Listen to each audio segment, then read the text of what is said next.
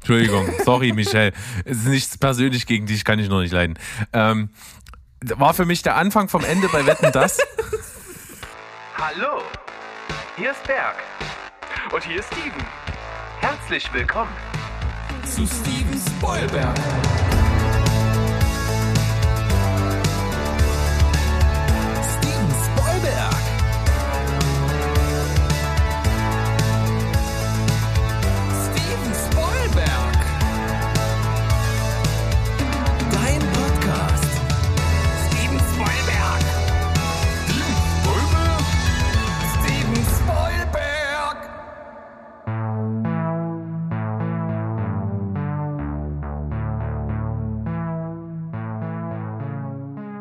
Heidi Ho, Welt da draußen. Wir sind zurück. Euer Lieblingsfilm- und Serienpodcast aus dem wunderschönen Leipzig. Steven Spoilberg.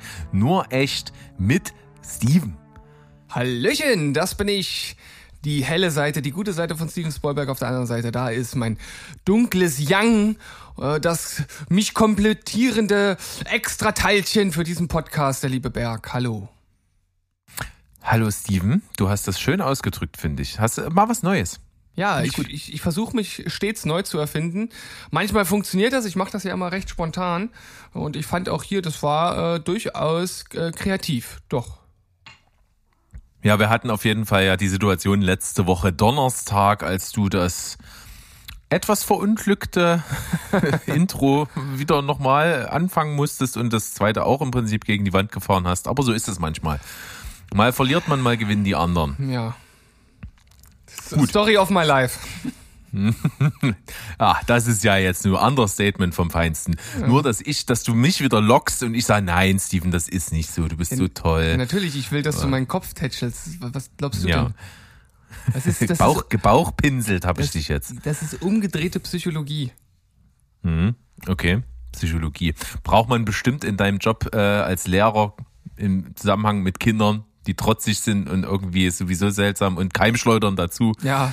Da braucht man Psychologie. Andauernd. Es ist ja auch so, ich erlebe das auch immer wieder. Ich bin ja auch in einem Job, wo ich einfach auch mit Leuten zu tun habe, viel mit Leuten zu tun habe, mit unterschiedlichster Couleur, also sowohl mit Kunden als auch mit ähm, als auch mit, mit Kunden. Stimmt, Kunden und Kunden ihr wisst, was ich meine. Auf jeden Fall ja auch mit Mitarbeitern, ähm, auch in der Führungsposition bin ich ja und da hat man ja in beide Richtungen zu tun. Und da fällt einem immer wieder auf, dass es faszinierend ist, wie unterschiedlich Leute ticken können. Und es gibt Verhaltensweisen an Menschen, die mir auch noch nach neun Jahren in diesem Job auffallen, wo ich mir denke, das hätte ich nie für möglich gehalten, dass es sowas geben kann.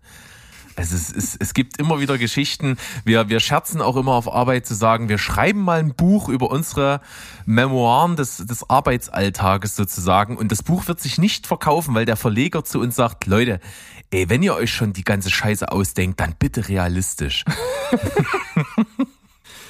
Du meinst, dass es äh, schon so abwegig ist, glaubt kein Mensch mehr, dass das der realen Welt entspringt. Ja, du machst ja keine Vorstellung. Und ich sage halt immer, ich bin total ein Fan von Psychologie, habe ich auch hier ein und das andere Mal erwähnt schon. Ich finde das total spannend, mich in Leute, die wirklich seltsam sich seltsam verhalten, mich so hineinzuversetzen, dass ich einigermaßen nachvollziehen kann, was passiert in deren Kopf gerade, dass die so drauf sind. Und äh, es gibt trotzdem noch Situationen, wo ich manchmal nicht dahinter komme. Aber in vielen komme ich dahinter, auch wenn es sehr verquer gedacht ist oft. Und das finde ich sehr spannend. Also so ein Psychologiestudium ist bestimmt mega interessant. Das Problem ist wahrscheinlich nur, man muss irgendwie aus reichen Elternhause stammen, weil es ewig dauert, äh, bis man mal Geld damit verdient. Ja, das zum einen und äh, ich denke, jeder, der irgendwie Kontakt hatte mit Leuten, die Psychologie studiert haben und das vielleicht sogar selbst erlebt hat, der weiß, dass äh, oder der Statistikteil des, des Studiums in Psychologie ist ein absoluter Endgegner für die meisten. Du hast doch vielleicht nicht so ein Problem mit, du kommst ja so ein bisschen aus dem aus dem Mathebereich und kannst das gut, aber das ist schon echt echt anstrengend äh, und davon mal abgesehen, ja, bis du Geld verdienst, das ist das eine, aber das andere ist natürlich, dass man äh, sich dann da auch äh, schon noch mal ganz schön reinhängen müsste. Also es ist halt nicht so ein Studium, was du so nebenbei machst. Nicht so wie, ist nicht so wie Sportwissenschaft. Ja, das ist ja kein, ist ja, ist ja kein Studium. Oder BWL. Oder BWL. Ja. Alles klar. Alles klar, gut. gut. genug dazu. Wir haben ja immer noch äh, einen prall gefüllten Warenkorb, der aus unserer Wischbestellung ste äh, stammt. ja. Und da bist du ja heute mit zwei Beiträgen dabei. Ja. Und ich habe ja wirklich so wieder eine Minute, bevor wir hier an, auf, auf Aufnahmebeginn geklickt haben, habe ich meinen aus dem Ärmel geschüttelt und bin aber sehr äh, freudig erregt darüber, weil ich finde den ziemlich cool und bin sehr gespannt, ob du drauf kommst. Es ist wieder so ein bisschen weit hergeholt, aber wenn man es dann weiß, finde ich das im Zusammenhang sehr lustig. Aber werden wir gleich rausfinden. Erstmal beginnst du ja. Ich bin äh, mega gespannt, weil du hattest schon so einen kleinen Lachflash, als dir das eben eingefallen ist oder du das gestaltet hast und deshalb mal schauen. Ähm, ganz äh, kurz vornweg, ich habe nämlich vergessen, letztes Mal die Titel bei mir aus meiner Liste rauszulöschen. Ich weiß, das eine war Lethal Weapon. Was war das andere? Weißt du das noch? The Grey, oder? Ach, der was? The Grey war das andere, oder? Ja, The Grey. Okay, the gut. Grey, the Grey, the Grey, the Grey. Ähm, dann äh, folgendes. Das Leben ausgehaucht und dennoch am Bewegen. Leben ausgehaucht und dennoch am Bewegen. Ähm, das könnte ja sowas sein wie. Na gut, es gibt ja diesen Beititel von dem einen Dracula, tot aber glücklich. Das ist aber, also, das ist ja nicht bewegen, sondern es ist äh, tot und, und eben Sinneszustand. Aber so in die Richtung würde ich das jetzt denken. Ah, Also bei dem, bei dem Genre bist du auf jeden Fall äh, nicht ganz so richtig. Na, genremäßig nicht. Aber vom Aufbau des Titels her könnte ich mir sowas vorstellen. Das Leben ausgehaucht, aber trotzdem am Bewegen. Also ich, ich würde vermuten, dass es schon eher zu den, zu den, zu den leicht um die Ecke gedachten Titeln handelt. Aber wenn du es dann hörst, wirst du auch sagen, ja, okay, klar. glaube ich. Ich bin jetzt bei sowas wie ähm, Death Race oder sowas. Aber das ist, wird es wahrscheinlich nicht sein. Nee. Äh, Das wäre ja dann auch wieder eher so in Richtung zynisches Filmplot-Quiz gewesen. Ja, ja. Es ist vielleicht The Walking Dead. Nee, das ist es nicht. Ich habe gerade überlegt, äh, wie ich jetzt die Antwort gestalte, ob ich dir dann äh, irgendwie einen Tipp draus gebe, aber ich lasse dich erst noch mal weitermachen. The Walking Dead ist es nicht. Aber Nee. ist ja Le Leben ausgehaucht und am Bewegen. Passt ja eigentlich. Äh, äh, pass auf, hast du vollkommen... Deadman Walking. Ich ich gebe dir für beides äh, ein Ja. Sowohl für The Walking Dead, weil das stimmt natürlich absolut. Und äh, Dead Man Walking ist das, was ich mir äh, ausgedacht hatte und im Kopf hatte. Also, Ja, Chapeau, okay. mein Lieber. Yes. Du kannst Französisch? Äh, oui, äh, je parle français. Un petit peu. Oh. Très joli. Äh, le, le Baguette, Paris. Äh, Fromage. Fromage, Fromage. am- Sehr schön. Okay, ich habe übrigens, äh, weil du das gerade sagst, das war mal ein Kult-Opening von uns, äh, wo wir das so gemacht haben und du auch mit Fromage am endest. Und ich habe nämlich vor kurzem mal unserem Instagram-Account ein bisschen aufgeräumt, denn ich hatte einfach alle Kult-Openings hintereinander weg in so ein Highlight gepackt und das waren ja mittlerweile halt irgendwie 80. Also hört sich ja kein Mensch an. Jetzt habe ich es irgendwie runter reduziert auf 40 vielleicht, hört sich auch niemand an, aber zumindest habe ich ein Best-of. Also ich habe wirklich alle durchgehört und die, die ich, die ich nur so mittel fand, habe ich jetzt aussortiert, obwohl da auch bei den mittleren manche dabei waren, die sind zum Brüllen komisch. Aber jetzt habe ich wirklich die Highlights drinne. Sehr gut. Also check das gerne mal aus. So, oh, pass Berg, auf, jetzt ich- kommt ich dein bin gespannt. Filmtitel. Ich bin gespannt. Ja. Kostet ganz schön viel dafür, dass es so klein und hilflos ist.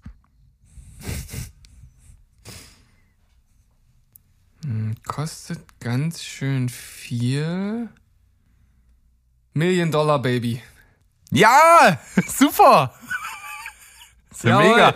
Ja, ich, ich recke hier gerade meine Fäuste in die Luft. Das könnt ihr natürlich nicht sehen. Berg und ich sind äh, per Video verbunden, aber ich bin stolz auf mich. Das ging gut. Ich auch. Und ich find's echt witzig. Weil ja mit dem Baby im Filmtitel halt einfach kein Baby, kein Neugeborenes gemeint ist. Ja, das stimmt. Aber darum geht's ja nicht. Das ist ja nicht das äh, zynische Filmplot-Quiz. Richtig. Super gut. Okay, pass auf. Das, das finde ich auch super gut. Hingefallen. Business as usual. Hingefallen, Business as usual. Suggeriert ja auch irgendwie so äh, Scheitern und weiter geht's. Ähm, boah, hingefallen, Business as usual. Ähm, the, the Drop ist es nicht. Nee, ist es nicht. Hingefallen und Business as usual. Falling down? Ja, da fehlt irgendwie das Business as usual in dem Titel. Jetzt, äh, ich, da muss ich jetzt äh, ein bisschen helfen. Dann denk doch mal an den Beititel. Der deutsche Beititel. Ja. Weißt du nicht? Bu- Business, warte mal, Business as usual. Ja, das ist so ein bisschen, also das kannst du nicht eins zu eins übersetzen. Das ist halt so vom, vom Inhalt ist im Grunde genommen das Gleiche gemeint, wenn man so. Ja, ja, so eine Floskel halt, ne? Ah, Das Also- ärgert mich. Ich, ich glaube, ich kann da drauf kommen. Business as usual. Alles bleibt nichts wie, wie immer. So. Nee, ich glaube, in vertretbarem Zeitfenster finde ich das jetzt nicht raus. Also du hast mit Falling Down schon den richtigen Titel äh, gefunden und der Beititel ist ein ganz normaler Tag. Ach so, das wusste ich gar nicht, tatsächlich. Ah, okay, dann ist das natürlich schwierig, wenn man das nicht weiß, aber du hast ja trotzdem den, den äh, Titel tatsächlich erraten und von daher, Ist ja mega. wir, wir, sind heute, wir sind heute zu gut für diese Welt. Ey, spitze. Das begeistert mich ja total. Vor allen Dingen vor dem Hintergrund, dass heute echt so ein, so ein, so ein Tag war, ja. Es ist, kann man einfach nicht, ich kann das nicht netter ausdrücken, weil heute ist, äh, wir nehmen ja an einem Mittwoch auf und heute ist ja der erste Tag, wo laut Verordnung bundesweit eben Arbeiten mindestens mit 3G nur möglich ist. Was prinzipiell für mich erstmal scheißegal ist, aber wenn man halt eben, wie ich vorhin schon erwähnte, in der Führungsposition zum, auch unter anderem ist und mit Mitarbeitern zu tun hat und darunter halt solche Leute sind, die sich nicht impfen lassen, äh, dann kommt der Staat um die Ecke gelaufen und schmeißt einen das halt einfach vor die Füße, so nach dem Motto, das ist dein Scheißproblem. Ich mir denke, hä? Also es funktioniert ja nicht, ne? Du bist ja als Arbeitsgeber, glaube ich, offiziell verpflichtet, an zwei Tagen äh, pro Woche äh, Tests zur Verfügung zu stellen. Ja, was machst du die anderen drei Tage? Machen wir jetzt hier zwei Tage arbeiten, drei Tage keine Lust oder wie, funktioniert das? Also da, das, das ist halt alles irgendwie nicht zu Ende gedacht. Sehr schön, dass irgendwie mal ein Druck aufgebaut wird und dass ähm, einfach ein paar Leute vielleicht noch mitgezogen werden, sich mal so eine scheiß Nadel in den Arm zu rammen. Aber trotzdem ist das irgendwie anstrengend. Und ich finde halt, ja, gut, das Gute ist wahrscheinlich, dass von denen, die ungeimpft aktuell sind, hoffe ich, ich habe natürlich keine Zahl, um das zu belegen, aber ich hoffe, dass, dass ein größerer Teil von den Ungeimpften einfach bis jetzt zu faul, zu prasselig, zu doof, zu weiß ich nicht was war, um sich impfen zu lassen, als das wirklich abzulehnen aus irgendeinem unerfindlichen, nicht vorhandenen Grund. Ja, na, ich, ich vermute, dass es tatsächlich auch ein gar nicht so unbeachtlicher äh, Teil ist, der tatsächlich äh, ri- richtiges Impfgegnertum darstellt, also die, die man auch mit nichts überzeugen äh, kann. Denke, ja, die, die kann man nicht, nicht ganz ignorieren, die Zahlen. Ich glaube aber auch, dass viele so in diese Kategorie kimmig fallen, die also irgendwie irgendwelche Art von Bedenken haben, weil neuer Impfstoff und so weiter, keine Ahnung. Ähm, da habe ich die Hoffnung, dass dieser neue Impfstoff, den es ja hoffentlich demnächst bald geben soll, der als äh, Totimpfstoff daherkommt, genau diese Leute halt äh, dazu bewegt, sich auch impfen zu lassen. Wird auch nicht das äh, die letztendliche Lösung sein, aber ich kann mir vorstellen, dass das schon noch mal so zumindest so einen kleinen Minischub geben könnte, weil dann kann man, dann kannst du halt nicht mehr kommen und sagen, naja, man weiß aber nichts über die Langzeitfolgen, weil das ist ein, ein bewährtes Impfverfahren, was es seit Jahrzehnten gibt. Ja. Das Gut, ist meine lass Hoffnung. uns, ja, auch. Das wird ein Konglomerat aus mehreren Sachen, glaube ich, einfach.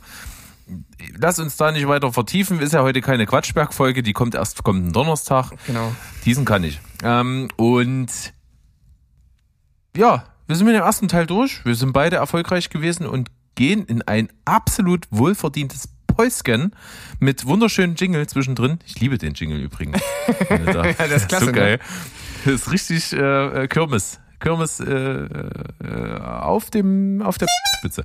Ähm, nein, musste piepen. Berg. Bis gleich. Bis gleich.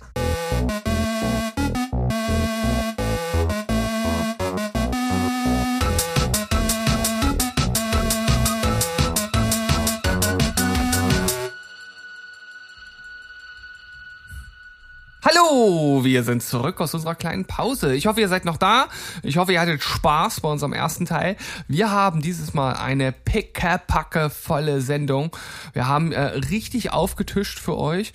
Und ich möchte hier mit einem kleinen Shoutout nochmal anfangen und zwar ein Shoutout an Stu. Wir haben ja letztens schon gesagt, Stu, das ist ein Kumpel von uns und jeder sollte so einen Stu haben. Ja, und nachdem ich jetzt auch mit ihm auf Movie Pilot verbunden bin und schauen kann, was er für Filme bewertet hat und was ich für Filme bewertet habe und wie wir da so zueinander stehen und so weiter, habe ich mir tatsächlich die Mühe gemacht und habe alle meine Filme durchgeklickt und geguckt, ob ich einen Film finde, den Stu nicht bewertet hat, denn er hat ja, was hast du gesagt, über 4000 Filme oder so bewertet? 5000? Ich glaube über über 5000. Warte, ich sag's dir gleich. Ja. Auf jeden Fall. 5346. Ja, massig. Ich habe zumindest auf Movie Pilot bewertet 950. Das ist recht überschaubar, sage ich mal, aber natürlich trotzdem auch ein ganz guter Batzen. Sind sicherlich einige dabei, die ich auch gesehen habe, aber einfach noch nicht bewertet habe oder die liegen zu Ja, ich würde deine oder so. Dunkelziffer irgendwo auf um die 100 be- betiteln, denke ich mal. Ja, du, lass mal einfach mal so im Raum stehen. Äh, ja, ich habe alle Filme durchgeklickt und du darfst jetzt raten, wie viele äh, Filme Stu äh, nicht bewertet hat von denen, die ich bewertet habe. Was glaubst du? Fünf. Fünf. Knapp vorbei. Er hat alle gesehen und bewertet. Keinen einzigen Okay. nicht bewertet, nicht einen einzigen. Aber dann ist mir was eingefallen, weil ich dachte von Anfang an, diesen einen Film, den hat er nie und nimmer gesehen. Und dann äh, dachte ich am Ende, hä? Habe ich das jetzt übersehen? Weil ich hab dann, ich habe wirklich nur geguckt, ob er eine Bewertung gegeben hat. Ich habe nicht mehr geguckt, was sind das für Filme oder so. Und dann so, hä? Hat er den tatsächlich auch gesehen? Und dann ist mir aufgefallen, dass ich ihn nicht bewertet habe und habe ihn jetzt ganz schnell nachbewertet mit 0 von 10. Äh, Und zwar Pudelmützen Rambos. Ja, absolut. Wie konntest du das vergessen? Konnte ich das vergessen? Ich weiß es auch nicht genau. Aber den hat er tatsächlich, oder ja, anscheinend nicht gesehen. Äh, Das ist jetzt sozusagen auch eine Kampfansage äh, Richtung Stu. Der fühlt sich jetzt bestimmt in seiner Ehre gekränkt und wird sich direkt äh, auf das nächste Streaming-Portal oder Kaufportal seiner Wahl begeben und diesen Film kaufen und es danach zutiefst bereuen. Zutiefst. Also sowas von. Pudelmützen Rambos. Guter, guter Film, habe ich gehört. Ja. So, Berg, du hast einen voll Sachen hier mitgebracht. Äh, Ja, ich habe mal, ich hab mal vorbereitet. Ne? Ich wollte einfach auch mal als derjenige von uns beiden glänzen, der hier mal ein paar Themen reinschmeißt. Ja, aber meistens ist doch das immer mal so, mal so, manchmal beide zusammen. Das ist doch sehr aus. Das stimmt. In letzter Zeit aber gefühlt bei mir weniger geworden, weil ich irgendwie immer äh, gedacht habe, ah, scheiße und naja. Hm. Naja, und deswegen hast du gedacht, jetzt geht's mal richtig los. Jetzt geht's mal richtig los. Ja. Hm, themenmäßig würde ich äh, gleich dazu kommen. Ich würde einfach mal ganz kurz, du hast ja hier sozusagen eine Gurke der Woche quasi reingeschmissen, so, so ein bisschen, so halb mit Pudelmützen Rambus. Ich wollte auch noch mal kurz was sagen. Ich war im Kino und hatte mit meiner wunderbaren Frau eine ja, äh, optimal Corona-konforme Vorstellung, denn wir waren die einzigen beiden Personen im Kino. Und wir haben Edgar Wrights Last Night in Soho geschaut. Ja. Und ich möchte eigentlich eher auf unseren Discord-Server verweisen, Äh, den findet ihr, äh, den Link dazu findet ihr eigentlich überall auf Homepage und Social Media Kanälen von Steven Spoilberg. Meldet euch gerne an, werdet Mitglied, ist ziemlich witzig. Bei uns sind ein paar coole Leute am Start. Unter anderem auch der erwähnte Stu, aber auch viele andere, also der Mo und der Sandro, den ihr hier auch, die, die hier, ihr, i, ihr hier auch aus der Sendung kennt. So. Und da hat der Stu vor einigen Wochen schon, weil er das Glück hatte, den Film schon mal vorab zu sehen, eine längere Kritik, seine Gedanken zu Last Night in Soho geteilt. Und ich habe, wie gesagt, den Film jetzt auch gesehen, habe auch meine Meinung schon mal ein bisschen geteilt. Da kann man das also ein bisschen detaillierter lesen. Ich habe es aber nicht zu lang gemacht. Ich will eigentlich nur über diesen Film sagen, ich habe mich sehr, sehr auf den Film gefreut. Ich hab, war einer meiner Most Looking Forward für dieses Jahr und bin nicht enttäuscht worden. Es ist was sehr, sehr Besonderes. Für mich fühlt sich's an wie eine Mischung aus The Neon Demon und Midnight in Paris, was vermeintlich nicht zusammenpasst und Edgar Wright schafft es, dass es zusammenpasst. Es ist also wirklich ein ziemlich cooler, auf der Grenze zwischen modern und retro tänzelnder Horror-Thriller, der sehr besonders ist und wir brauchen mehr solche Filme. Empfehlung von mir. Äh, Es freut mich total, dass dir der Film gefallen hat. Das äh, picht mich noch mehr an, da auch irgendwie ranzukommen. Äh, ins Kino werde ich ja nicht gehen, äh, deshalb ja, muss ich wohl warten, bis er irgendwann äh, anders zu sehen ist. Aber Hm, kostenlos vor allen Dingen, weil nicht mal 99 Cent gibst du raus. Nicht mal 99 Cent. nicht mal 99 Cent, nein, nein, da bin ich zu knauserig. Das gibt's bei mir nicht. Um Gottes Willen, wo kommen wir denn dahin, wenn ich auch noch 99 Cent für einen Film ausgeben würde? Nein, nein, nein. Kein- Ich warte. Hä? Keine Ahnung. Ich Keine Ahnung. Nicht, Achso, wir, äh, nee, nein, mache ich nicht. Äh, nein, mache ich nicht. Nö. Nö. Nein. Aus Elmshorn. Das ist irgendwo bei Kiel. Naja, gut. So, Mach ich Berg. nicht. Nö. James Fest und Bond. Flauschig-Hörer mit abholen. James Bond, ja. Äh, kleine Meldung, die ich reinballern wollte, einfach mal, dass es der erfolgreichste Kinofilm ist. Und ich war dann doch recht beeindruckt über das Einspielergebnis. Wir reden ja immer noch von einem Film, der mit eingeschränkten äh, ja, Möglichkeiten in die Kinos gekommen ist weltweit, immer noch unter dem Deckmäntelchen von Corona und da finde ich das Einspielergebnis von 734 Millionen, bin ich da richtig? Ja, ungefähr. Äh, beeindruckend. Ja, Und das der ist damit vor Fast and Furious 9. Na, na, na wenigstens das. Also das, das, das wäre ja echt bitter gewesen, wenn Fast and Furious 9 der erfolgreichste Film des Jahres geworden wäre. Ja, also so rund eine Dreiviertel Milliarde finde ich schon ansehnlich für ein, für ein weltweites Einspielergebnis. Ja, also da kann man auf jeden Fall nicht meckern. Also man muss ja bedenken, der Film wurde ewig verschoben, dann immer noch diese Zurückhaltung. Auf der anderen Seite dann aber auch die Ausnutzung der Möglichkeit, entweder äh, endlich wieder ins Kino zu gehen.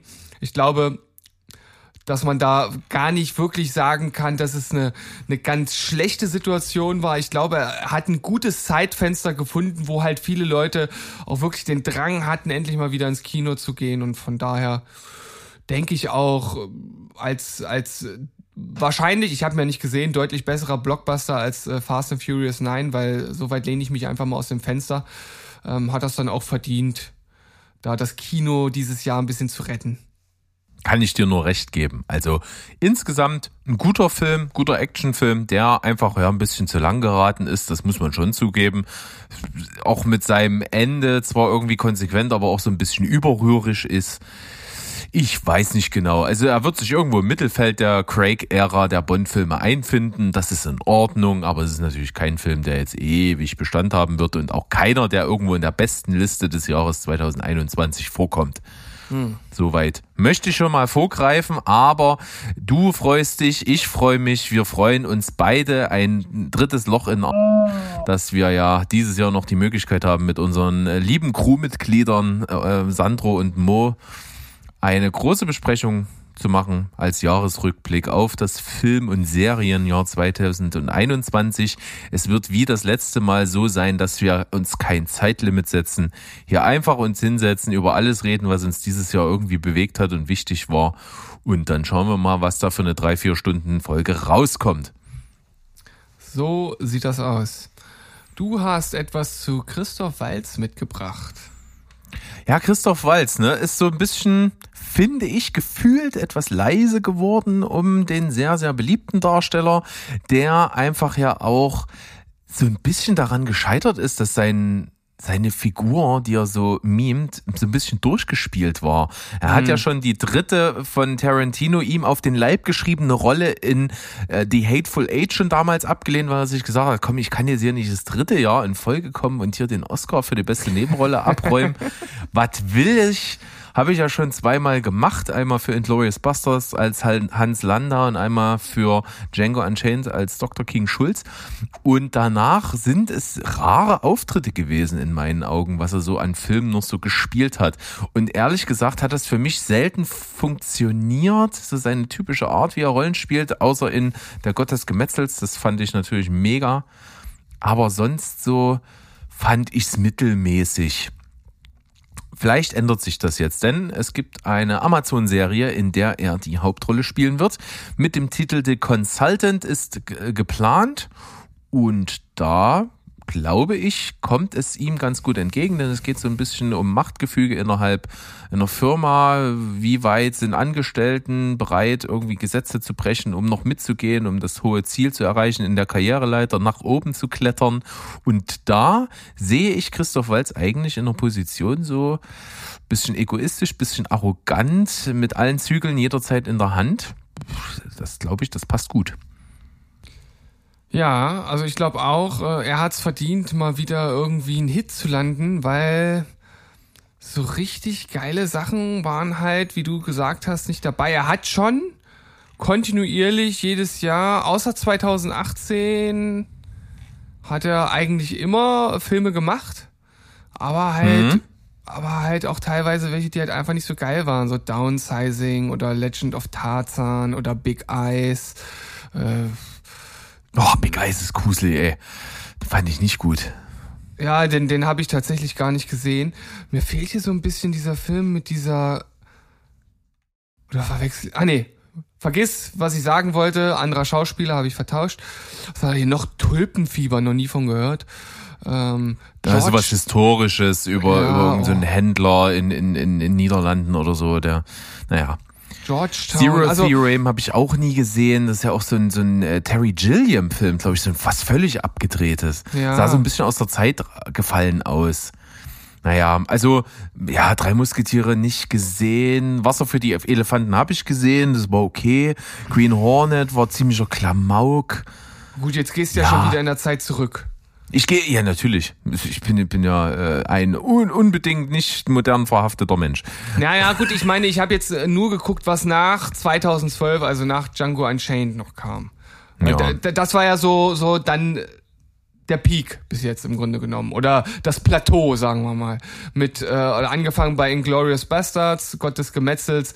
Dann können wir mal 2011 mit Green Hornet, drei Musketiere und Wasser für die Elefanten so ein bisschen ausblenden. Dann kam Django Unchained und dann ging's, ich sag mal so leicht bergab wieder seitdem. Ja.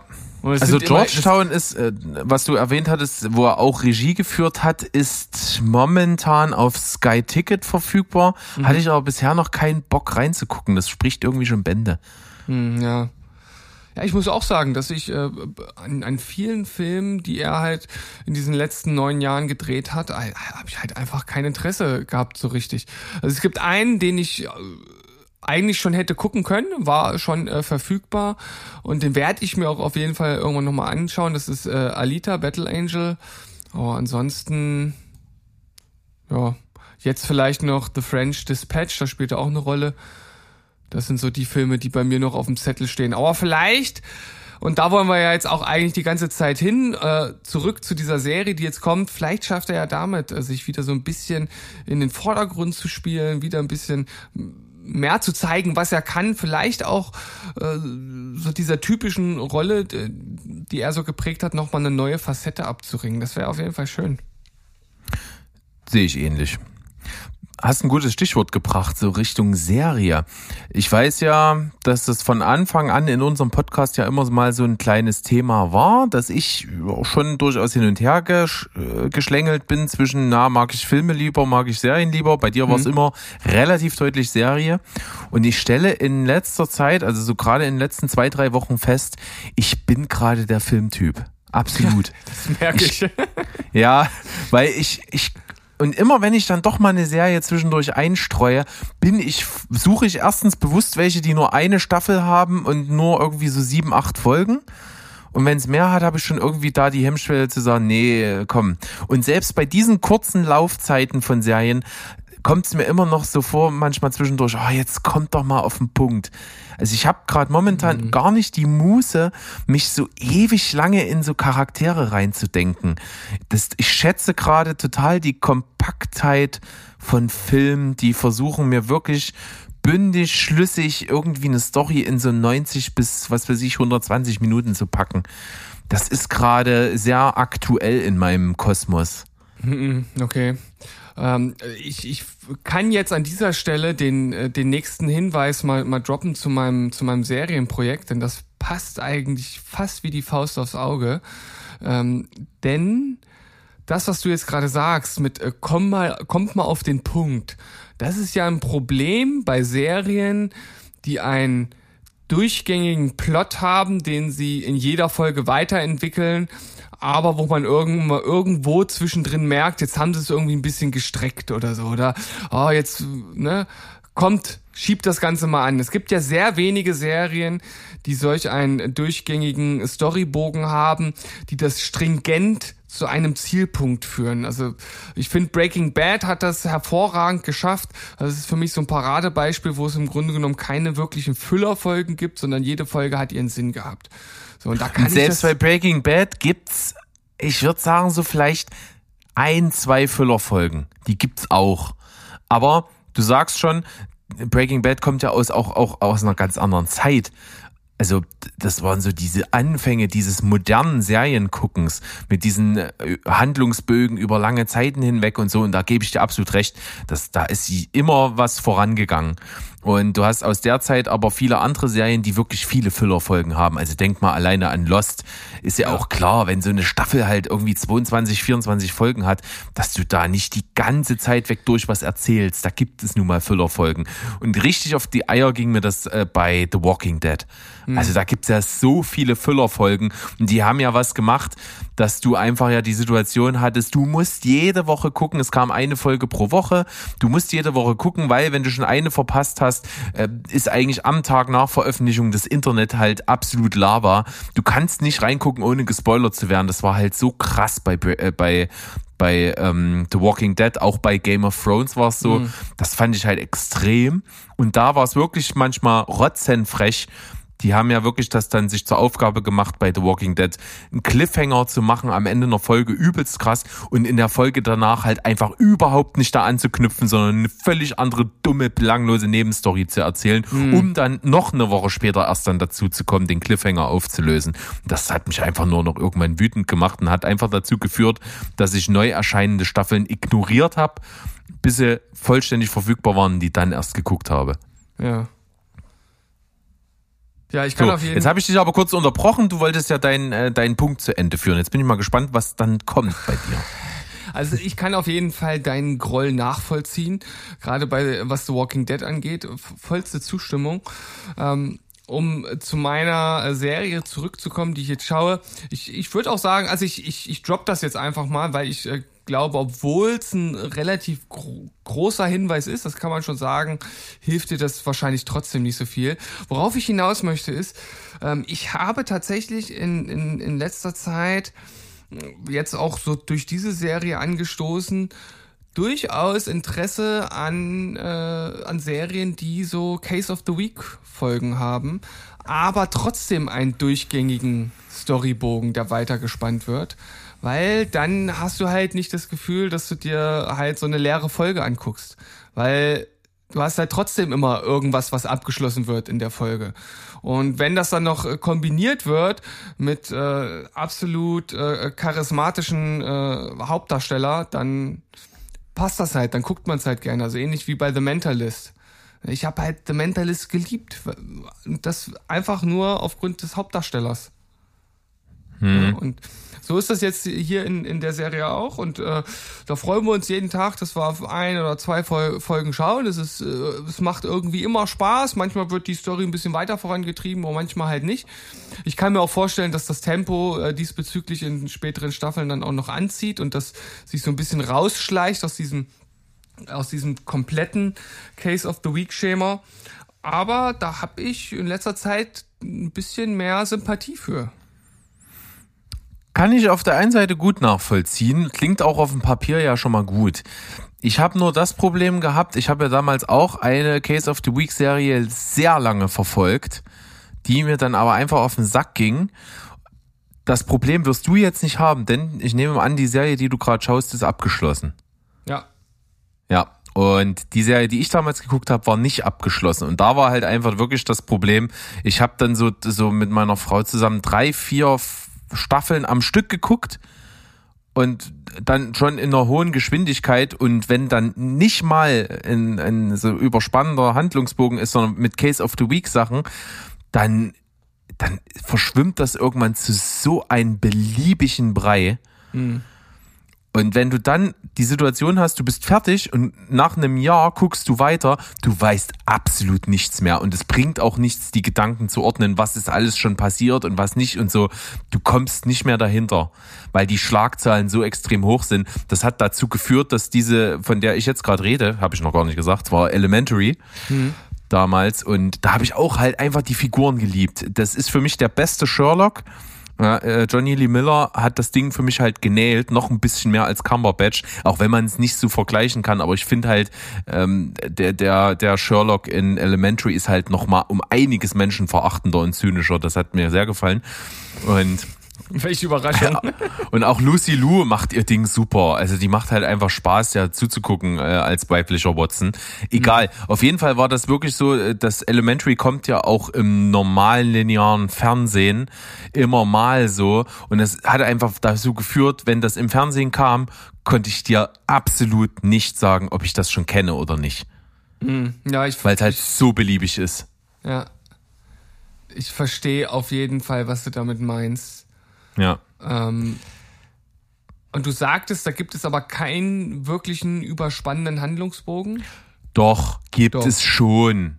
Aber das ist jetzt, es verblasst schon ein bisschen im Vergleich zum Case of the Week Schema. Also Okay. das hält sich so 50-50 die Waage, würde ich sagen, in der Wichtigkeit. Klar gibt's was, was man immer verfolgt und was so von Zeit zu Zeit passiert, aber es kommt schon eher auf die Fälle an. Okay. Ja, da ist das Verhältnis jetzt in, in der Serie, die ich schaue, gefühlt ein bisschen anders. Also da ist es halt, es gibt halt schon diese eine Hauptstory und die ist halt schon wichtig und darum geht's eigentlich und ähm, diese Case of the Week Sache ist so ein bisschen um eigentlich die Hauptstory oder um den Ganzen einfach ein bisschen mehr Gewicht zu geben und vor allem auch den Hauptdarsteller mehr in Szene zu setzen. Ja, ich glaube, Ja. so könnte man es umschreiben. Und Gut. das, fun das funktioniert. Das funktioniert mega gut. Ich habe dir auch schon gesagt, äh, äh, unter den Leuten, die es gucken, äh, ist, ist sie absolut äh, beliebt, die Serie. Also Ja, und solche Serien sind ja auch beliebt. Ich will auch keine davon schlecht machen, um Gottes Willen. Also miss, missversteh mich richtig. Äh, es, es geht wirklich darum, dass, dass ich da einfach nicht dranbleiben kann, weil mir das dann zu, zu viel auch ist. Das war bei Elementary so. Elementary ist, ist eigentlich super. Es hat so gute Figuren und es kommen auch so gute Figuren mit drin vor und es sind gut geschriebene Plots. Die, die ganzen Sachen, die man aus dieser Erzählung über Sherlock Holmes kennt, also so viele Figuren, die, die werden da über die ganzen Staffeln hinweg immer mehr eingebaut. Da ist auch, ne, der Bruder von Sherlock Holmes, Mycroft Holmes, ist ja hier auch mit dabei. Der wird gespielt halt von Rice Iphens, auch mega. Das, das funktioniert schon. Irene Adler spielt dann mal später eine Rolle und so. Das ist schon geil. Aber das, das Problem war wirklich dann so dieses Ding, es war mir dann zu beliebig und das ist mir wirklich im Fernsehen dann aufgefallen, dass ich was gesehen habe, also so eine ganze Folge und mich in der ganzen Folge nicht mehr erinnern konnte, ob ich das schon mal gesehen habe und dann mal nachgeschaut habe, aus welcher Staffel und dann war es irgendwie Staffel 2, die ich definitiv gesehen habe. Das hat mir einfach irgendwie gezeigt, ich komm, ich brauche da mich mit nicht mehr beschäftigen, ich will es nicht mehr. Habe ich ja schon mal erzählt, glaube ich, in einer unserer ziemlich mit am Anfang abgesendeten die zehn Folgen, als wir mal über gesprochen haben über Serien, die wir abgebrochen haben. Da kam das bei mir auf jeden Fall mit vor. Da Ja. habe ich bestimmt noch ein bisschen mehr dazu gesagt. Aber ich fand es auf jeden Fall äußerst spannend, jetzt jetzt nochmal so, sich mich uns mit dem Thema hier zu konfrontieren und nochmal deine Sicht und meine Sicht jetzt hier fand ich sehr spannend.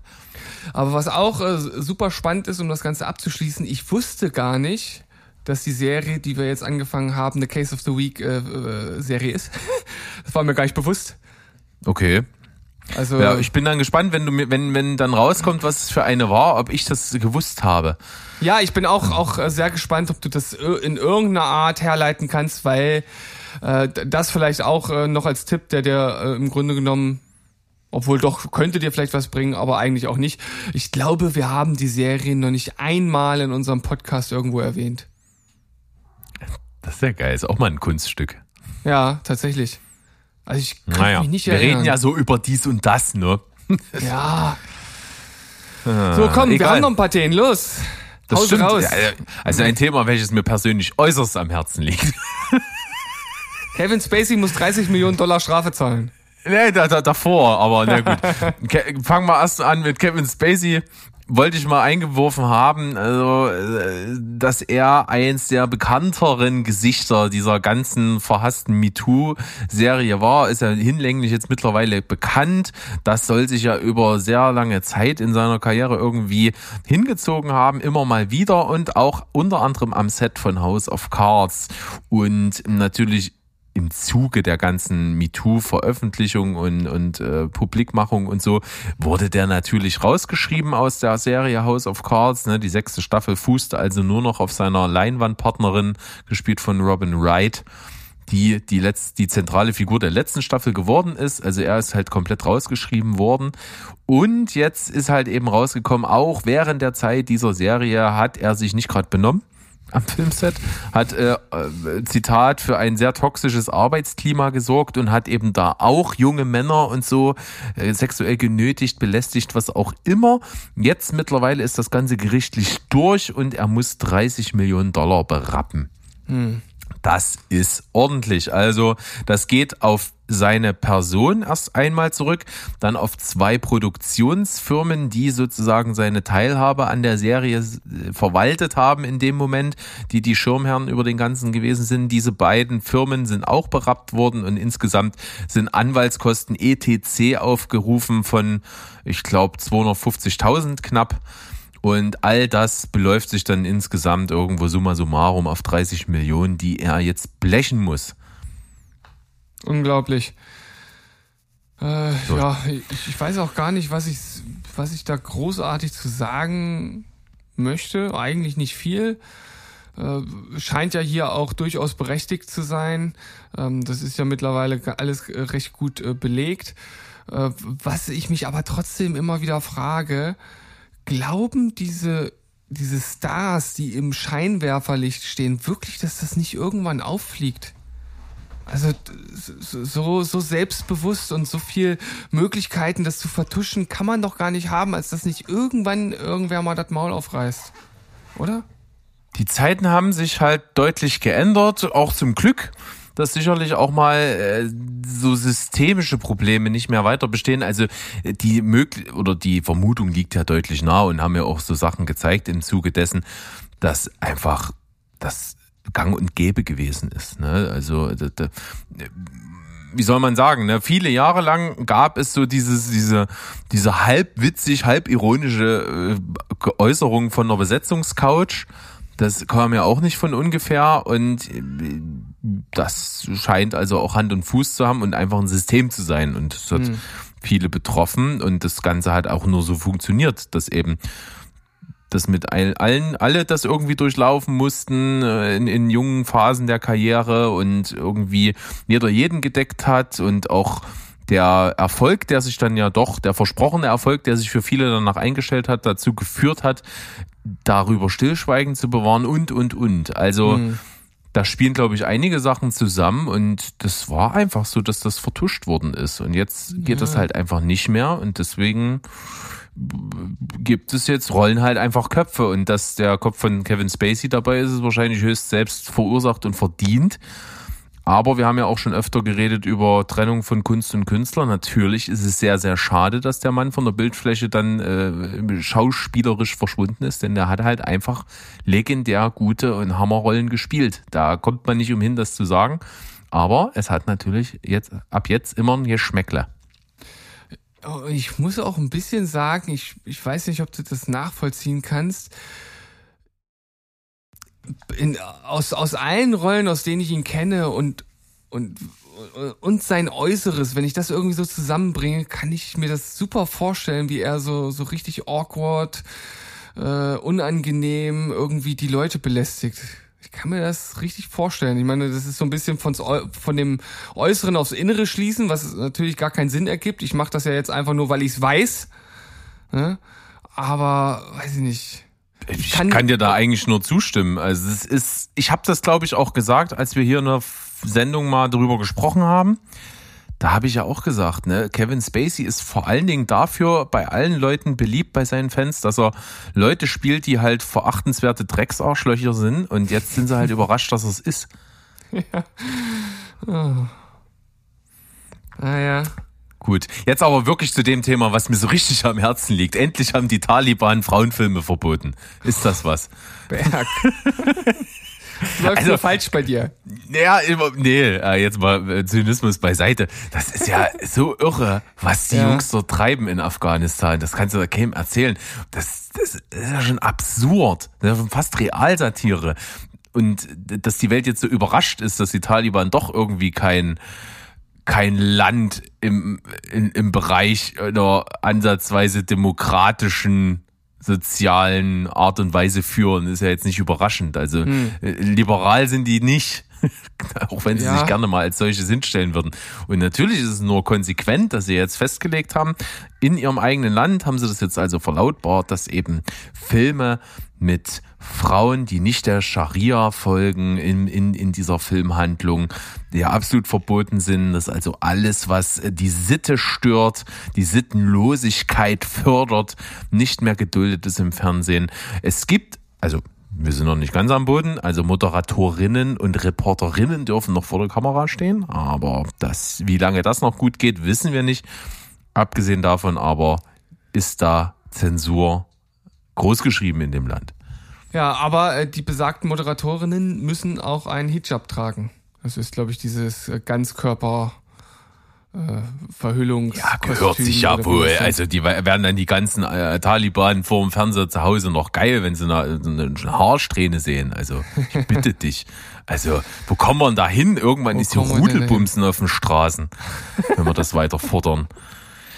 Berg, dein. Zynismus, der nimmt gerade Überhand. Findest du? Ja, muss doch, muss doch, ich zurückfahren, doch ein, bisschen. Level zurück? Ja, ja, so. ah. Sonst kommt, sonst kommt die Wokeness-Polizei und cancelt uns. Ach scheiße. Scheiße. Gut. Muss man, da muss man aufpassen.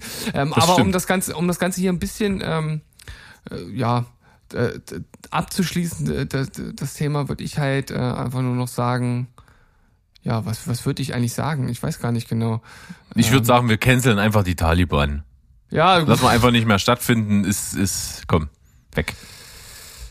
Es ist halt auch, es ist ein wirklich äh, schwieriges Thema, ne? Und äh, die versuchen ja nach außen sich liberal zu geben und manchmal gibt's ja auch so Pressekonferenzen, wo sie dann irgendwelche Sachen den Frauen zugestehen und gefühlt zwei Stunden später wird das Ganze dann äh, in, in Aktionen ganz anders äh, umgemünzt.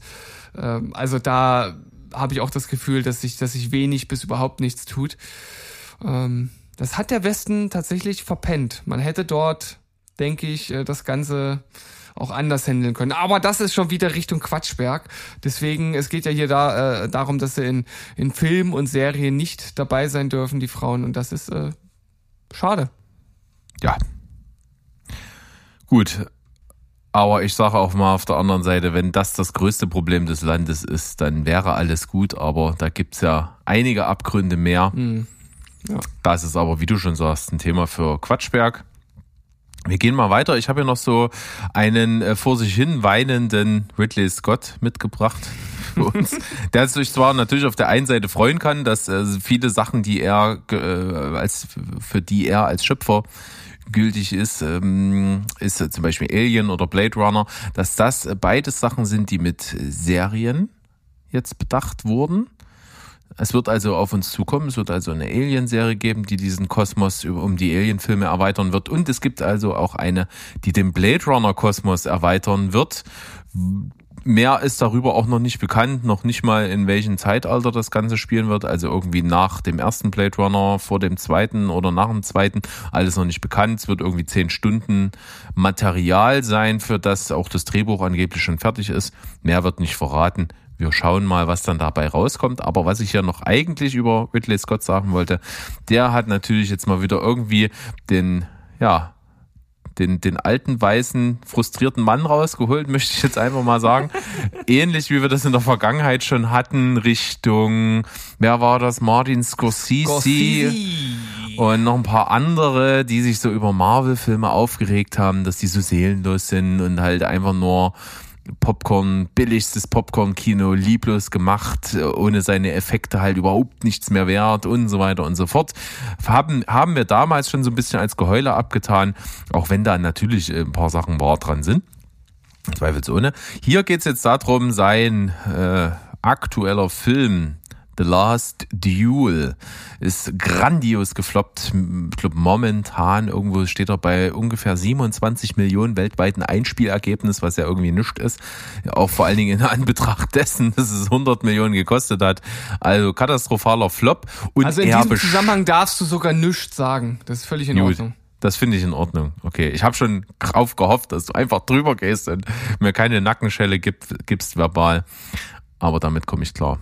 So, Millennials sind schuld, weil die Millennials an ihren scheiß Handys hängen. Das ist so die Aussage, die er getroffen hat in dem Interview, als es eben darum ging, dass sein Film eben so gefloppt ist. Denn man muss ja wohl sagen, The Last Duel ist durchaus ein etwas anstrengender Film, der seine Botschaft nicht gerade mit einem Holzhammer dem dem Zuschauer um die Ohren ballert, sondern äußerst subtil und dass die Nuancen nur ganz, ganz gering sind zwischen den verschiedenen Sichtweisen, die hier im ähm, auf Wahrheit be- beruhenden historischen Stoff sich, sich hier halt transportieren. Und da ist er einfach der Meinung, die Auffassungsgabe ist nicht so richtig gegeben beim Publikum. Äh, Das ist ein Film, den das aktuelle Publikum nicht sehen möchte, der das Publikum überfordert. Ähm, der äh, so in Anführungsstrichen altbacken ist, dass er eben der Generation Facebook und mehr nichts bieten kann und so weiter und so fort. Und ich, ich lese diesen Artikel und denke mir, wenn du so scharfsinnig da drauf kommst, was denn jetzt das Problem ist, warum hast du denn den Film gemacht? Künstlerischer Anspruch? Natürlich kann er ja haben, aber dann soll er sich doch nicht beschweren, dass es niemand guckt. Also Ja ich gut, kann, da, also ich der- kann da jetzt auch nicht einen, einen drei Stunden Arthouse-Film machen, in dem, weiß ich nicht, äh, niemand normal redet, sondern alle nur schreien und das halt der übelst krasse gesellschaftskritische Hirnfick ist und am Ende äh, guckt das niemand. Also das weiß ich ja vorher. Ja, also dieser Kritik oder dieser Schlussfolgerung kann ich definitiv folgen. Und man kann äh, das hier schon auch ein bisschen als, als so, wie du schon gesagt hast, als so ein bisschen äh, der, der große weise Mann, der jetzt hier rumheult, weil keiner seinen Film guckt, äh, kann man durchaus so hinstellen. Auf der anderen Seite muss ich auch sagen, dass ich seitdem wir damals über Martin äh, Scorsese gesprochen haben, ich äh, auch so ein bisschen meine Meinung äh, zu seinen Aussagen durchaus geändert habe. Äh, was äh, halt äh, daran liegt, dass ich mittlerweile halt auch einfach gar keinen Bock mehr auf die Marvel-Filme habe. Es gibt ein, zwei Ausnahmen. Ähm, also jetzt zum Beispiel der neue Trailer zu Spider-Man, der fixt mich schon an, was halt auch einfach daran liegt, dass ich halt mein Leben lang irgendwo bei Spider-Man verhaftet war. Aber so insgesamt, so dieses ganze große, das interessiert mich halt auch gar nicht mehr und ich blicke irgendwie auf die Filme auch ein bisschen anders. Und wenn wir mal ganz ehrlich sind, ist das ja auch gar nicht falsch, was sie sagen. Also wenn Nein. man die, wenn man die, wenn man die Effekte wegnimmt, dann bleibt halt von einem Marvel-Film nicht mehr viel über. Das ist ja jetzt irgendwie nicht ein deepes Character-Writing, was sie da haben oder ähm, die riesen Schauspielkunst. Ich meine, das, was sie machen, das, das kann halt auch äh, je- jeder zweitklassige Hollywood-Schauspieler. Ja, ähm, klar gibt's mal einen oder anderen, der es ein bisschen besser macht. Das will ich ja auch irgendwie gar nicht komplett schlecht reden. Und äh, die Filme haben auch ihren Platz irgendwo. Aber große Kunst ist das nicht. Ja, Also du hast das schon ziemlich genäht mit dem, was du jetzt gerade alles von dir gegeben hast.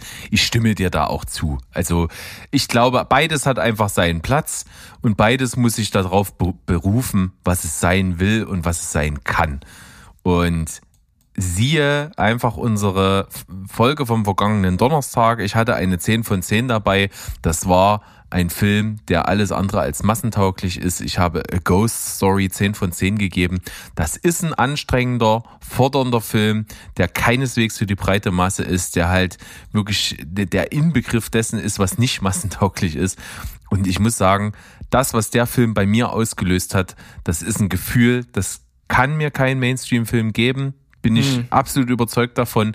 Und es ist auch was, was das, also wenn ich es mir aussuchen könnte, dann, äh, oder wenn ich mich entscheiden müsste zwischen nur noch sowas oder nur noch so Mainstream-Unterhaltung, dann nehme ich auf jeden Fall äh, das Indie-Kino und die Filme, die irgendwie emotional besonders oder sonst was sind.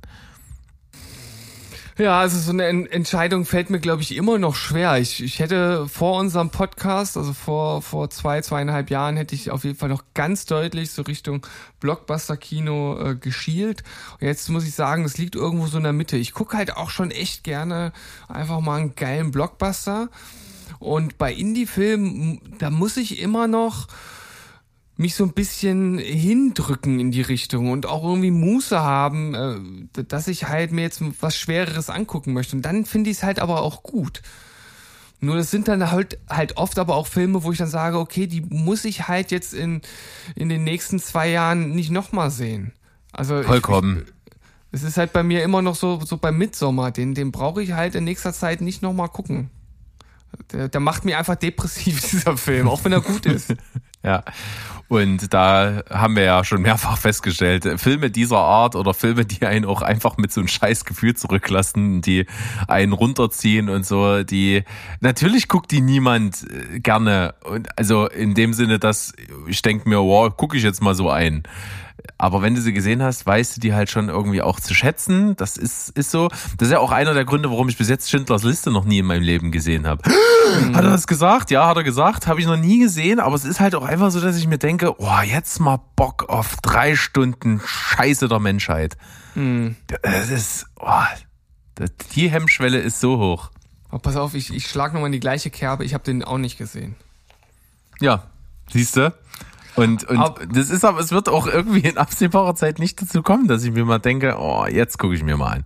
Äh, das also ist jetzt, echt schwierig. Jetzt habe ich richtig Bock auf so ein, auf so ein äh, richtig zerfetzendes NS-Drama. Ja, so genau. richtig. Da habe ich richtig Bock zu. Und das ist natürlich sinnbildlich, das ist ganz klar. Dass solche Filme kosten Überwindung, die fordern auch was vom Zuschauer. Und klar ist das geil, Freitagabend, du hast eine harte Woche hinter dir. Bei dir sind ja alle Kinder auf der Nase rumgetanzt, bei mir sind mir Mitarbeiter auf der Nase rumgetanzt und du hast einfach nur einen Kanal voll, hast null Bock irgendwie noch mitzudenken, willst dir einfach nur was Hirnausmäßiges geben. Na klar ist also ein Blockbuster geil. Hm. Ja, logisch. Oder eine gute Serie, eine gute Comedy-Serie. Ja, oh, zum Beispiel Überleitungsmeister zum letzten Jahr. Oder? Ja, doch, na, ich, ich wollte eigentlich die Überleitung schon, schon bringen. Na, und weil es jetzt gerade so runterziehend war, da switchen wir doch nochmal zu was richtig Lustigen. Und ihr wisst ja, wir sind auf jeden Fall LOL-Fans. Uh, Last One Laughing, die Show von Michael Bulli Herbig, ähm, der das Ganze ja auch äh, als Konzept letzten Endes nur übernommen hat. Er hat es ja nicht erfunden, wenn ich äh, das jetzt äh, recht in Erinnerung habe. Aber er hat uns auf jeden Fall in den ersten beiden Staffeln schon gut unterhalten. Und die dritte Staffel ist schon bestätigt, inklusive der Teilnehmer. Und äh, wir können ja mal ganz kurz äh, die Besetzung durchgehen und mal unsere Gedanken dazu schweifen lassen. Wollen wir das mal machen? Das machen wir. Okay, es beginnt mit Palina Roginski. Sympathische Frau über ihr komödiantisches Talent zweifle ich jetzt einfach mal. Äh, ja. Eher für mich Kategorie Kanonenfutter. Ja, da bin ich ganz auf deiner Seite. Kann ich auch gar nicht so viel mehr zu sagen. Ich finde sie, also ich, ich glaube, du bist mehr äh, so der Roginski-Typ als, als ich oder du kannst mehr mit ihr anfangen. Ähm, mir, ist sie, mir ist das eher so Kategorie egal. So wenn sie Ja. irgendwo, irgendwo irgendwo da ist, wie zum Beispiel ähm, ähm, hier diese äh, Dienstagabendshow, wie hieß die? Du stiehlst mir die Show oder nee, wer stiehlt mir die Show? Da hat sie ja, da hat sie ja auch ein paar Mal mitgemacht. Da fand ich so eigentlich immer ganz okay für für sowas. Aber ich glaube hier bin ich auf deiner Seite, äh, wird sich schwer haben. Äh, Ganz anders, wobei äh, gut, er hatte auch schon seine Probleme, als er in der ersten Staffel dabei war. Mirko Nonchev. Stimmt, konnte das nicht so ganz transportieren, hatte gute Momente in der Staffel 1, aber ist tatsächlich nicht so mein Fall. Hat gute Sachen, wirklich gute Sachen, aber äh, auf eine gute kommen bei mir irgendwie drei, wo ich gar nicht lachen kann. Ja, äh, bin ich im Grunde genommen auch bei dir. Er hat halt diesen sehr stark überdrehten Humor und er ist halt, glaube ich, recht anfällig auch für andere Gags. Das hat man ja in der ersten Staffel schon gesehen und ich glaube auch hier wird er wird er es nicht. Äh, ich denke, er wird unter den ersten 50 Prozent sein, die gehen müssen. Ebenfalls ein, eine Kandidatin, die wir wiedersehen aus Staffel 1, Caroline Kebekus, hat Hm. damals nicht so richtig überzeugen können, ist aber Ey, komm, gefährlich. komm, Potenziell gefährlich. Ja, potenziell gefährlich. Und ihr, äh, ihr ein äh, kleines äh, Show-Programm, wo sie ähm, andere Wörter für äh, das weibliche Geschlechtsorgan dabei hat, das war schon lustig. Das Ja, ja, also hatte, hatte gute Momente, hat mir gefallen. äh, hat aber auch das Problem, dass er sich nicht gut zusammenreißen kann, ja. äh, hm. um selber nicht zu lachen. Aber potenziell Zündstoff, gefährlich. Jetzt kommt ein sehr interessanter Kandidat, den wir beide sehr lieben, aber wo die Frage ist, ob er in diesem Improvisationskontext äh, sich äh, beweisen kann. Christoph Maria Herbst. Und ich sag's dir, ich prophezeis dir, das wird so ein Endgegner wie Pastewka. Glaubst du? Ja, Ich, glaube ich, ich. ich, ich glaube, der andere Endgegner ist ein anderer in dieser Staffel. Wen spielst du an? äh, auf Olaf Schubert. Ich, ich, ich glaube. Ganz ehrlich, finde ich null lustig, den Menschen. Null. Gar nicht. Also er kann mich jetzt gerne eines Besseren belehren, aber ich finde ihn nicht witzig. Also, ich kann das auf eine gewisse Art und Weise nachvollziehen, aber wenn man sich wirklich mal anhört, was er teilweise äh, für, für Wortspasteleien äh, dort raushaut und was für Wörter er auch benutzt, muss man sagen, das ist manchmal schon, äh, äh, schon intellektuellen Humor, was er macht, auch wenn es auf den ersten Blick nicht so wirkt.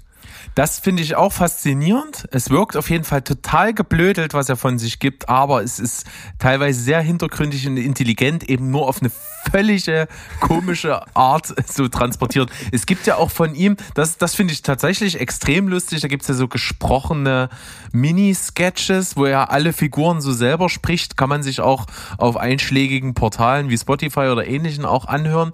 Ich weiß bloß gar nicht, wie, wie heißt denn das? Ah, da gibt's auch so einen Sketch über, äh, der heißt äh, Rassisten haben niemals Zeit oder so. Das ist überragend. Das ist absolut überragend. Ja. Na gut, okay, das äh, gehen unsere ähm, Schätzungen so ein bisschen auseinander. Äh, was haben wir denn noch? Okay, äh, Fasch denke- Faschisten haben niemals Zeit, heißt das. Entschuldigung. Fa Faschisten haben niemals Zeit. Muss ich mal anhören. Haust du dich in Dreck. Ist mega gut. ja, ich, ich muss jetzt schon lachen, obwohl ich äh, gar nicht weiß, was er dort sagt, weil ich, ich, ich mag ihn einfach unglaublich gern. Aber Gut. Äh, vielleicht gehen wir noch mal in Richtung Kanonenfutter. Äh, das ist ja ganz klar Michelle Hunziker. Ich hasse sie. Entschuldigung. Sorry, Michelle. Es ist nichts persönlich gegen dich, kann ich noch nicht leiden. Ähm, war für mich der Anfang vom Ende bei Wetten das. So gut. So gut. Ja, ich äh, war für mich der Anfang vom Ende bei Wetten das absolut und ich fand sie auch jetzt bei der Wetten das Ausgabe, die vor kurzem ja gelaufen ist, über die wir schon unseren Senf abgesondert haben, fand ich sie äh, immer noch so fürchterlich wie früher. Äh, haken wir das Kapitel ab und äh, gehen vielleicht mal zu jemandem, wo wir beide, denke ich, eher so ein bisschen mit einem Fragezeichen dastehen. Ich habe durchaus das ein oder andere Mal von ihm gesehen, fand es jetzt aber nie so geil. Abdel Karim? Wenn ich ihn sehe, bestimmt. Der, ich kann den Namen jetzt bloß irgendwie keinem, keinem Typen so richtig zuordnen. Wenn ich ihn, äh, ah, ich gucken wir mal kurz an. Ah, Klingelt jetzt nicht so vordergründig bei mir. Haben aber auch schon gesehen, fand auch schon Sachen gut, glaube ich. Ja, ähm, ich glaube aber in dem Kontext wird er es schwer haben. Oder er ist halt äh, total der Underdog. Kann passieren. Möchte ich mich gar nicht jetzt festlegen. Kommen wir mal Ja. zu, ich glaube, Geheimfavorit könnte Hazel Brugger sein. Ja. Äh, Bei ihr glaube ich, dass sie mit ihrem Humor auf jeden Fall den ein oder anderen rauskegeln kann. Bin ich mir eigentlich sogar ziemlich sicher. Ich weiß aber nicht, wie, wie lachfest sie ist. Und ich glaube, also ich stelle mal die Prognose, dass das ist, wird ihre Stärke sein. Ich glaube, die, die verzieht keine Miene. Null. Das könnte Absolut sein, ja. nicht.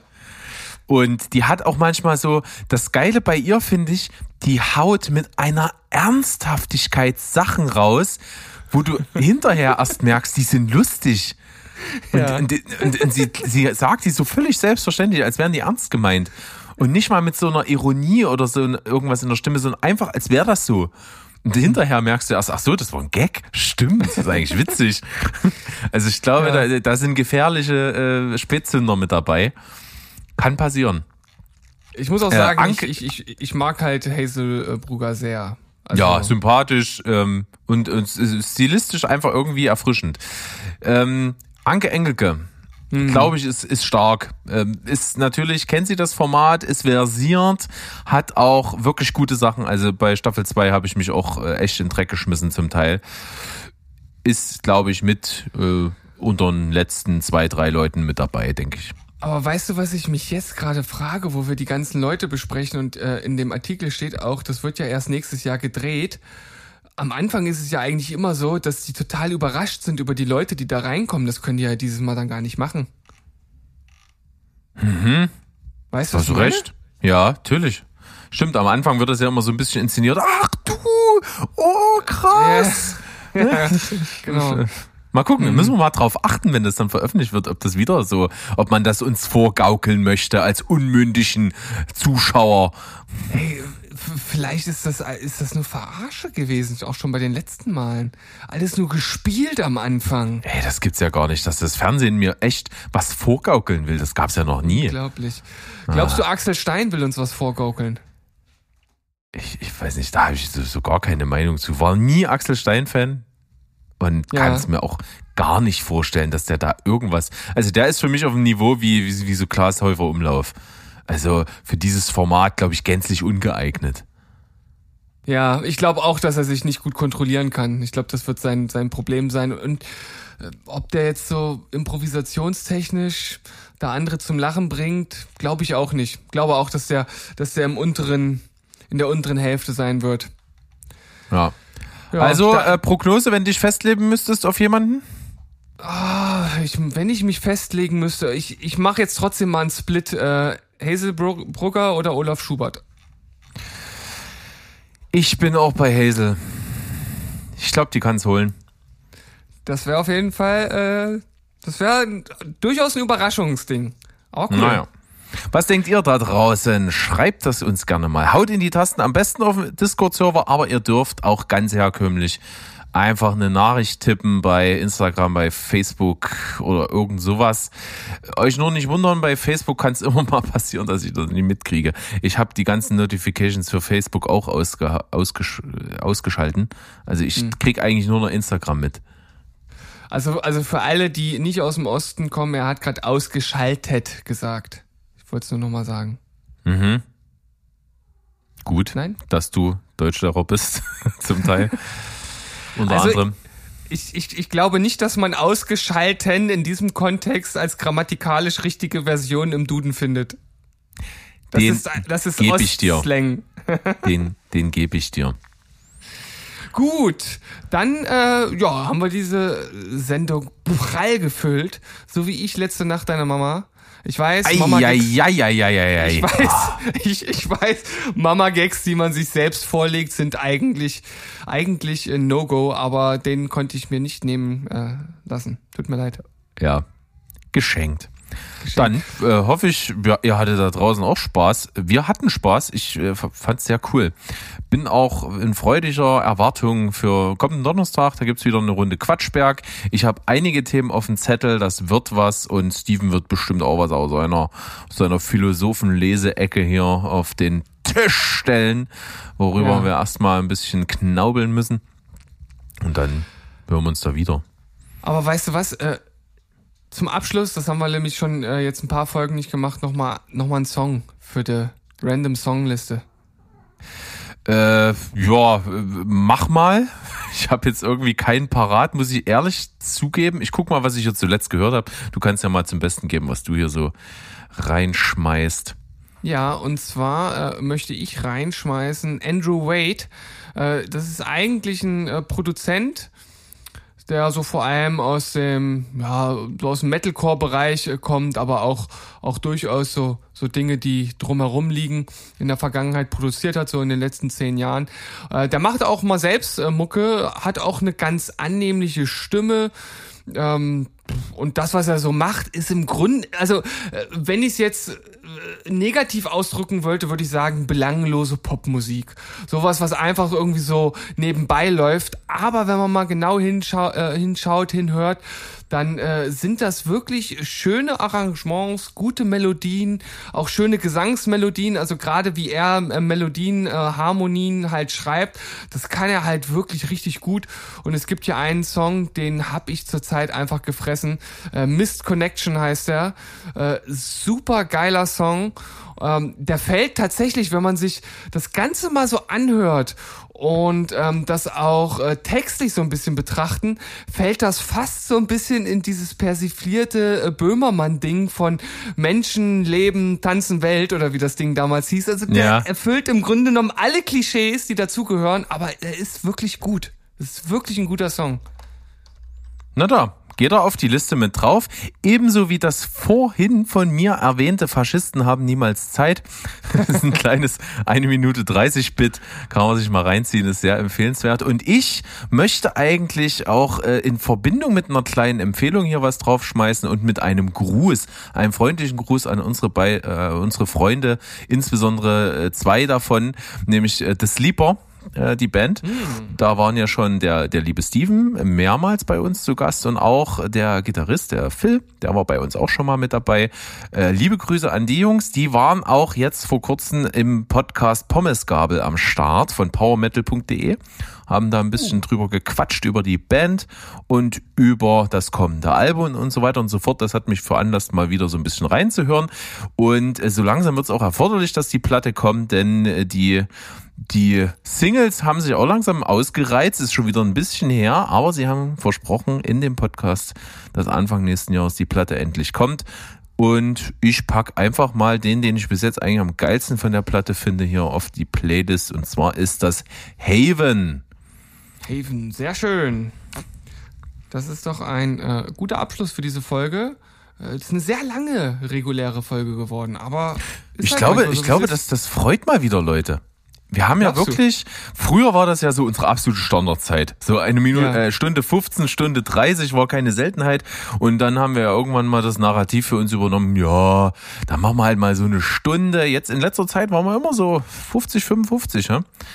Möchte ich meinen. Da ist es heute doch mal, glaube ich, für viele ganz gut. Und ich finde auch, es hat sich gerechtfertigt und mir hat es wirklich Spaß gemacht. Ich glaube, die Folge war gut. Wir sind in Form, möchte ich meinen. So sieht's aus. Und äh, in diesem Sinne sagen wir Tschüss, Ciao und Goodbye. Bleibt spoilerfrei. Tschüss, Sikowski. Und Rinja hauen.